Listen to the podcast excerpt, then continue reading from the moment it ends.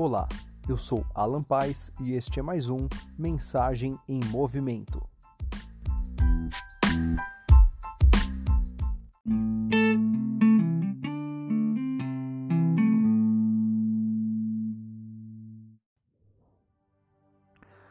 Eu quero agora ilustrar com vocês uma situação e eu preciso que você esteja muito, muito atento ao que eu vou dizer nos próximos minutos.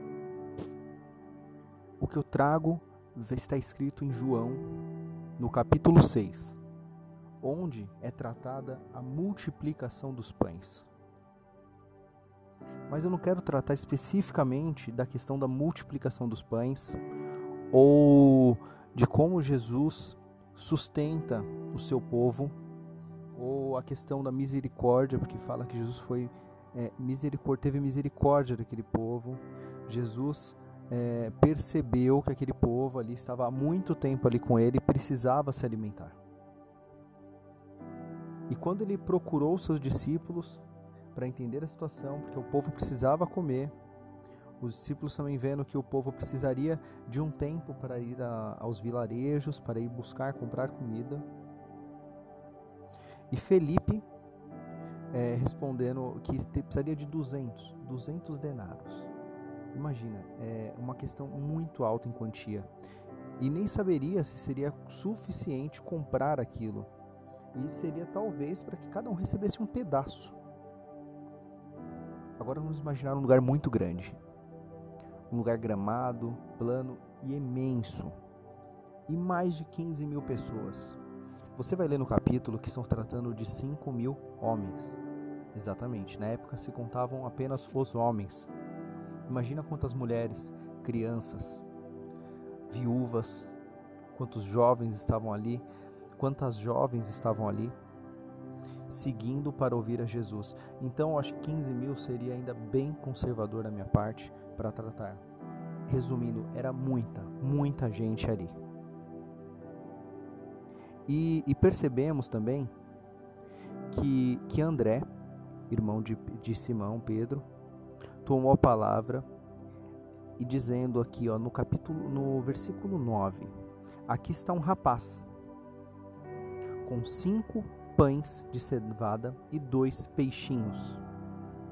Então vemos aqui que um dos um André levando a Jesus o contexto que um rapaz tinha cinco pães e dois peixinhos. Eu falei que tinham mais ou menos 15 mil pessoas. Acredito que até mais.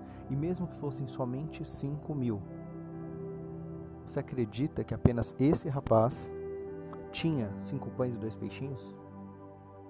Quando eu saio com a minha família e vamos às vezes para um culto, vamos para um passeio, nós vamos preparados para comer alguma coisa. Nós sabemos que vamos ficar um tempo fora, que nós vamos ter que comer, ou nos separamos um dinheiro, ou separamos alguma coisa, levamos, levamos um lanche. Quem tem criança pequena e vai a um parque, e vai a uma apresentação, e vai a um culto religioso, sempre tem algo preparado.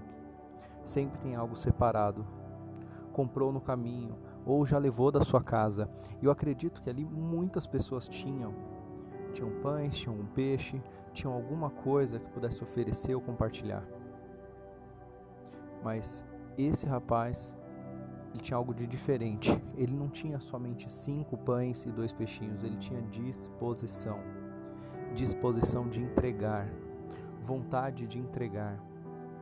E aqui eu não falo só da oferta no sentido de entregar o que eu tenho, no sentido muitas vezes de oferta financeira, de ofertar, de trazer algo financeiro é, para a casa de Deus, mas eu falo da entrega pessoal, o quanto nós nos entregamos, quanto nós estamos disponíveis e dispostos a nos entregar. Eu vejo muito a questão da demanda, quanto demandamos Deus, quanto oramos, buscamos, clamamos a Deus, pedimos alguma coisa, queremos alguma coisa e quase que exigimos alguma coisa da parte de Deus, mas não vejo a questão da entrega tão clara. E esse jovem, ele estava com essa disposição da entrega. E precisou ter entrega, precisou ter uma entrega para que aquilo houvesse multiplicação. Então, o milagre se veio a partir de uma entrega. Os discípulos creram, Jesus fez, porque sabia que ia acontecer, ele tinha fé no que ia acontecer, que Deus multiplicaria aqueles pães e aqueles peixes. E sobraram, houve abastança. Deus não é um Deus só de provisão. É, eu vejo que vivemos muitas vezes, muitas vezes nos nossos lares, no nosso dia a dia, a questão da provisão, que Deus proverá, Deus proverá, e Deus realmente proverá. Deus provê. Deus é um Deus que sustenta. E ele fala na, no contexto da, das preocupações que nós nos preocupamos com amanhã, sendo que basta cada dia o seu mal, que se, se Deus se preocupa com as ervas do campo, com as flores, que nem mesmo Salomão se vestiu como as flores, muitas vezes são tão bonitas e tão bem preparadas, como os pássaros que voam e não tem como uma questão de ter um celeiro ou se sustentam a cada dia. Deus sustenta porque não nós que somos filhos hoje de Deus. E, e vemos também que Jesus coloca um contexto é, sobre sobre a entrega. E vemos, ó, por exemplo, no capítulo 10, no versículo 37, eu vou fazer uma pequena leitura aqui. É, e nessa versão que estou lendo, diz exatamente assim: Quem ama o seu pai ou sua mãe mais do que a mim, não é digno de mim. Quem ama seu filho ou sua filha mais do que a mim, não é digno de mim. E quem não toma a sua cruz e não me segue, não é digno de mim. Quem acha a sua vida a perderá, e quem perder a vida por minha causa a encontrará. Então lemos aqui até o 39, vemos uma questão da, da entrega. O que Deus pede é uma entrega de 100%. Não é uma entrega pela metade, não é uma entrega é, onde nós aceitamos uma parte, outra parte nós duvidamos e outra parte nós colocamos de lado. É, receber a palavra no contexto como um todo. E, e eu, eu vejo muito isso como uma questão de uma vida com disciplina e disciplina nada mais é do que fazer as coisas, mesmo quando não queremos fazer, porque nós temos um objetivo, um propósito. E viver com Deus, viver com Jesus é viver com propósito. Eu falei em podcasts anteriores, falei na questão do chamado. E o chamado ele vem dividido em três pontas: o convite, o processo e o propósito. Se eu estou alinhado na questão do propósito, qual é o propósito de Deus na minha vida, qual é o meu propósito em ter Deus na minha vida, eu aceito o processo. E o processo muitas vezes está na questão é, envolvendo o quanto da entrega que eu preciso ainda dar. É dolorosa a minha entrega financeira? Vai ser trabalhado ali. É dolorosa a minha entrega de tempo? Vai ser trabalhado ali. É dolorosa a minha entrega de parar algum tempo para dedicar algum tempo de um culto ao Senhor, de ler a palavra, de orar todos os dias, de viver uma vida é, completa e plena com Deus. Não é uma questão de separação, a separação do meu horário. Agora é o horário do trabalho, agora é o horário da família, agora é o horário de Deus, agora é o horário de comer. Saiba que todos esses horários é horário de Deus. Pois se você está comendo, Deus te abençoou para que você tivesse comida ali para comer. Se você tem um emprego, Deus está te abençoando para que você tenha provisão, para que você consiga mantimento. Do suor teu rosto comerá, mas do suor da onde? Qual que é o meu trabalho? Tantos desempregados estão.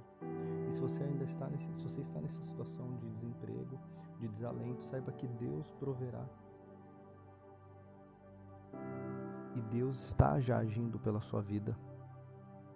Mas vejamos também que Deus não é só cobrança, não é só aquela questão da cobrança, o que ele pede, não é o pedido da entrega apenas.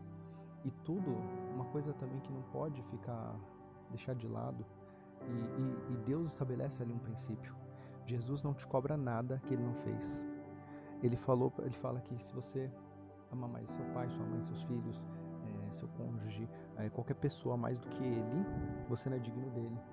Pois ele amou o mundo de tal maneira que entregou seu filho unigênito para que todo que nele crê não pereça, mas tenha vida eterna. Então vemos uma condição que Deus nos amou de uma maneira tão ousada tão ousada para entregar o seu próprio filho, para entregar Jesus, que é Deus na situação de, de, de Jesus, faz parte da Trindade